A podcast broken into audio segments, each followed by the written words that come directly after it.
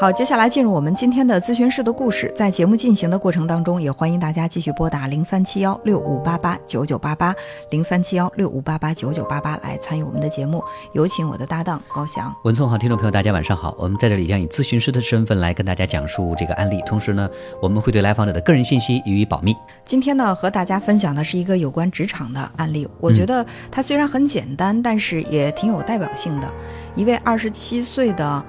呃，女性来访者，她向我求助说，大学毕业之后呢，她就进入到一家中等的企业里去做这个财务工作。嗯，在这工作的五年来，她也一直得到了老板娘很多的照顾，因为她这是一个家族企业，就是夫妻两个人共同做的一个企业啊。所以说，呃，这个老板娘对他也很喜欢，从刚刚入职什么都不懂开始去帮助他，一一点一点的让他现在就是主管财务这一块儿。他对老板娘呢也是特别的感恩。呃，两个人一直是有超越了同事之外的这种关系的，关系很好，已经是属于有点这种半闺蜜的状态了。嗯，在工作上，老板娘也会给她行一些方便，那么她呢也会给老板娘有很多这个情感上的互动。这到按道理说，这种状态也一直以来她也都觉得挺不错的，她也很感谢老板娘对她的那些照顾。但是最近这一年的时间呢，事情发生了一些变化，让她就夹在中间很难受。因为这个老板和老板娘他们两个之间的关系就是恶化了，嗯，恶化之后难免就会夫妻两个人会有一些这种利益上的纷争，虽然并没有嗯离婚，但是你能够感觉到，在这个企业当中，大家是都有点这个想夺权的，比如说这个以前老板娘也可以有一些签字权啊什么的，但是现在好像是这个老板娘签字。老板已经不太想认，但是他又不明说，他又不会说，哎呀，跟我老婆说，你以后不要再签字了，就是你可能没有这个权利了，所以他就把这个压力给了这个做财务的。城门失火，殃及池鱼了。对他就在中间特别的难受。他说：“你看人家是两口子，他们两个之间把我成了那个挡箭牌了。嗯，就是每次。”老板娘，我们两个一起去吃饭逛街的时候，他就跟我说：“哎，你把哪方面的情况就是刺探刺探，了解了解，就涉及到一些秘密。以前他们两个是一条心的，这就不是秘密了。但是现在他们两个已经有了很明显的嫌隙，你知道他们之间可能存在很大的问题。那么老板娘再提这样的要求，其实是就是已经违反了他这个工作的制度。而且呢，这个老板呢也会说啊，你可以慢慢的让这个老板娘。”她权力越来越小，要要学会把这个权力收回来。他就觉得我怎么去收啊？就说你比如说别人他签的字，别人去报销的时候，你报的不那么顺畅一点，这样的话 不就好了吗？就他在中间觉得特别特别左右为难。对这个呢，就让他一直就是每天很焦虑，生活在这个中间。嗯，他说我该怎么办呢？一边呢是我必须要去遵守的这个公司的制度，毕竟老板他是这个企业的法人代表，我可能要以他的意见为主。但是那边呢是一个有恩于我的，可以说是慢慢的把我培养成一个为一个很就是很成熟的一个职场人的这样的一个恩人、大姐、老师这样的一个角色。那他现在如果有求于我的话，我真的是生硬的拒绝，我在心里过不去啊。呃，他一直很想从这个。公司当中辞职，说干脆我不做了。嗯，呃，就是我我我我打不过我我躲不过嘛，我逃。啊，对对对。然后这个呢，就让他在中间非常非常的为难。他说这就是我我该怎么办？但是他父母呢也一直就说，啊，你其实从毕业一直在这个企业做，也一直做得很不错。然后这个工作呢也找的不容易。你其实换了离开这个岗位，你不见得能够再找一个像这份工作这么。呃，轻松的能够应付，而且收入还高的工作，他父母一直是不让他从这个职场当中逃离去换工作的。嗯，他也在想，他说如果因为这样的事情我就辞职了，我在心里也不甘心啊，因为这个企业我已经整整工作了五年了。嗯，我觉得我还是很有感情的，包括和同事之间的关系，我也舍不得离开，我夹在这个中间，我特别的为难，我该怎么办呢？就这是他一个特别矛盾的地方。前一段时间呢。发生了一件事情，就是他老板，呃，可能也是让他在某些方面，就是对这个老板娘有一些限制。嗯，他实在是没办法，纠结了很长时间，他还是遵照老板的这个要求去做了。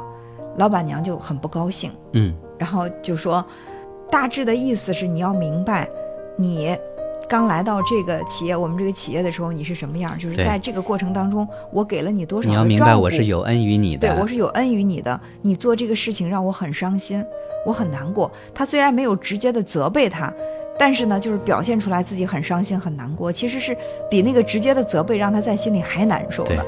嗯他当时也在心里很自责，后来他又买了东西，买了礼物，然后呢又请这个老板娘吃饭，就拼命的去缓和这个关系。嗯，这个关系被缓和了之后呢，老板娘也没有说什么，也表现出来了一种你既然跟我缓和关系，我也不跟你计较，嗯，呃这样的一种态度。可是刚刚缓和关系，这老板娘又提出了一个让他很为难的要求，也就是说去监控他的老板怎么样，他又为难了。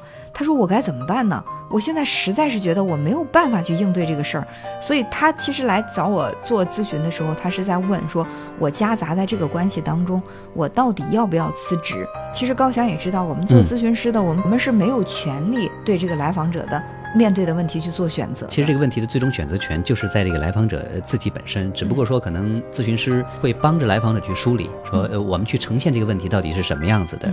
呃最终你看你怎么去做出这个选择。对，我就问他，我说：“那你更倾向于是离职还是继续在这儿做？”他说：“我其实真的是很想继续在这儿做，嗯，不想辞职。第一呢，我觉得又不是我工作的错，然后为这样的事情辞职，我在心里也觉得有点过不去这个坎儿。如果说我再换一家企业碰到类似的问题，我还是用逃这样的方式吗？嗯，所以这个是我在心里面觉得不想去辞职的。另外一点呢，就是我也确实觉得离开了以后，这个熟悉的环境没有了。我在心里还会有很多很多的这种遗憾，我还想继续。好，我说继续做，继续的话能，有继续的这个方法。这是这是你继续做的选择，就是你自己其实，在心里是有这个选择的，嗯，你只是不太确定。现在我们来确定一下，你是想继续做下去。他说，但是我不想这样做啊。他说这样的话，我时间长了，我觉得我会得抑郁症的。啊这种状态我怎么改呢？这是我的问题。我说，那你认为就是在你目前这个岗位上，你最应该做的是什么？你首先你要明白，你是一个职场人，对对吧？职场当中不可能有朋友，我觉得这也有些太冷漠了。你看，是有人就说嘛，你跟同事待的时间比跟家人待的时间还长。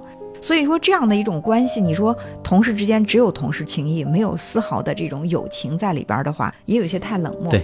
但是这个所谓的友情，应该是怎么把握它的原则和度在对哪里？这个度、这个界限、这个原则，对，就是首先要明白，在工作当中是把工作职责放在第一位，还是把同事情谊放在第一位？我认为这是一个我们需要去回答的问题。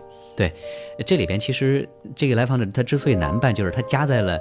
呃，这个老板和老板娘中间，嗯，每个人都有自己的这个不同的意见，而且正是因为说这两口子之间他们有矛盾，他们的矛盾难以处理，所以就是周围的人就会被卷到他们的这个夫妻关系的这个争斗当中。这个就特别的像我们在家庭当中我们说的这个三角缠的关系。嗯，夫妻两个本身各不看对眼，然后呢，我们都不直接说，我们都拿孩子出对气。，通过掌控孩子是吧？对你你吵孩子一通，我批评孩子一通，然后我们冲冲孩子撒气来表达对对方的吗，孩子在中间夹得很难受啊。对，或者是我拉拢孩子，然后我共共同对付你这个人。对所以说他这个状态就是，嗯，我就说你先澄清一下，就是在你老板和老板娘之间，你的老板代表的可能是一个你要对他负责的一个工作的职责，因为他是法人代表，而你是一个财务的主管，你是应该对他负责的。而你的老板娘，她代表的是你的情谊。那么在这两者冲突，你作为一个就是企业里的一个负责财务的人，你觉得你应该去尊重你的工作规则，还是去讲这个情谊？在工作当中，既可以讲情，也可以讲工作。嗯但是如果说情谊和工作冲突的时候，你认为以哪个优先？哪个优先是你应该去做的？对，他说：“那当然，我肯定还是应该去以这个工作优先了，否则的话，我可能违反一些制度，将来我可能也会受到一些牵连。”对，嗯，对我说，其实这个问题已经很明白。他说：“但是，但是那老板娘怎么办呢？我们两个之间，我我不想破坏这个关系。”我说：“关系不见得一定是破坏的，就是说，当老板娘她对你有了更多的了解，她知道你的为难之处，所以说你要遵守这个规则，他不会让你再去私下里做一些违反你的工作职责的事情的话，那他如果能够理解到这一层，你们的关系可以继续维持。如果说遇到这样的冲突，他想靠这个情欲去让你做违反操作规程的事情，我觉得你永远不可能维护这个关系。嗯，因为你早晚有一天你的这个底线已经触碰了，再往下就很危险了。你怎么办？你还是会拒绝，你一拒绝，你们的关系又断掉了。对嗯，另外还有一点就是，他中间也提到说，老板也希望通过他来制衡或者去约束这个老板娘。嗯这里边也也提到有有关一个界限的问题，就有些时候不是他所能够去做的，嗯也不在他的那个职责范围之内。呃，职责范围之外的这个事情，其实他也做不来。嗯而且呢，如果他做了之后，呃，既违反了这个工作的操作规程，同时也破坏了他跟老板娘之间这个关系。嗯呃，应该说这个问题可能说会也很严重。对，就是在他跟老板娘、跟老板之间这个三角关系里边，他需要找到他自己的位置。嗯，其实当他在两边都能够去把握好这个距离的时候，他其实就不为难了。嗯，现在就是老板想把他拉扯过去，作为一个自己的心腹，老板娘呢想依靠这些年我对你的关照、这些情谊，然后呢，我把你拉拢过来，让你为我所用。那么我现在哪边都不站队，我只站中立的这个位置，自己就可以舒服很多。而且，其实我问到我说你当时。因为你坚持了原则，跟老板娘之间出现了一些矛盾，嗯。或者你们之间的关系因为这个疏远了，你为什么努力的又是送礼物啊，又是吃饭啊，你要去缓和这个关系？他说，如果说我不缓和的话，我在心里面我会觉得很难受，我会感觉我得罪了一个有恩于我的人，嗯就从我的这个道德感上来讲，我接受不了。就是从这个表现，我们可以看出来，他也是一个超我特别强大的人，就是。我不能辜负别人对我的好，别人曾经对我的滴水之恩，我要用涌泉相报。嗯但是我又无以为报，这其实才才是他的这种纠结的。对，痛苦纠结的地方。嗯，呃，所以一边理智，一边情感，可能说我们很多时候就会在这两者中间纠结和冲突。嗯，在工作当中，我觉得还是应该理智优先，对吧？两者可以相伴相随。嗯但是如果说这个理智规则和情感冲突的时候，我们还是应该按照规则，以理智的这种心态去面对问题。刚开始会别扭，你比如说，他下次再去坚守原则，拒绝了老板娘的一些不合理的要求的时候，老板娘还会生气。甚至还会用道德来给他一些绑架，说：“哎，你看我当初怎么怎么，你现在真正能用得着你的时候，你就表现得这么翻脸不认人，一定还会有这样的说法。其实这个女孩她需要做的就是面对他对我的这些说法，我怎么去坚守我的原则，而不嗯被这些说法影响。所和左右，对，嗯，这个如果能够做好的话，过一段时间，我相信无论是老板也好，还是老板娘也好，都知道我靠去拉拢这个人来去达到我这个本身范围之外的事情是很困难的。他无非是有两种选择，两个人把他踢掉了，说你不要在这做了，你走吧。那其实也好过你自己缴械投降，你先辞职跑掉了强。就是最起码我是知道我在坚持原则的过程当中，他们这个管理的这种混乱，造成了我不得已必须要离开。那我觉得自己在心里是不留遗憾的。呃，另外，好像在很多这个小的家族企业里边，很容易会出现类似这样的问题哈。嗯家庭的矛盾，这个夫妻的矛盾，呃，这种亲人之间的矛盾，他会把这个矛盾外延，会扩展到他的这个工作当中，嗯扩展到他们这个家族企业当中，嗯所以才会出现这种界限不清，才会出现让下面企业的员工会左右为难的这这种情况。对，其实这个呢是他的老板和老板娘他们之间应该去处理的问题。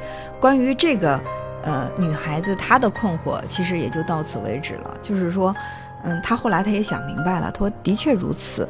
嗯，可能还是我想的太多，我太追求完美了。对我想把工作做得很完美，而且把这个人际关系，也又不想做得很失去老板娘完美的情谊就是。如果说大家对我呃有一些这种嗯看法的话，我能够用我的力量去消除。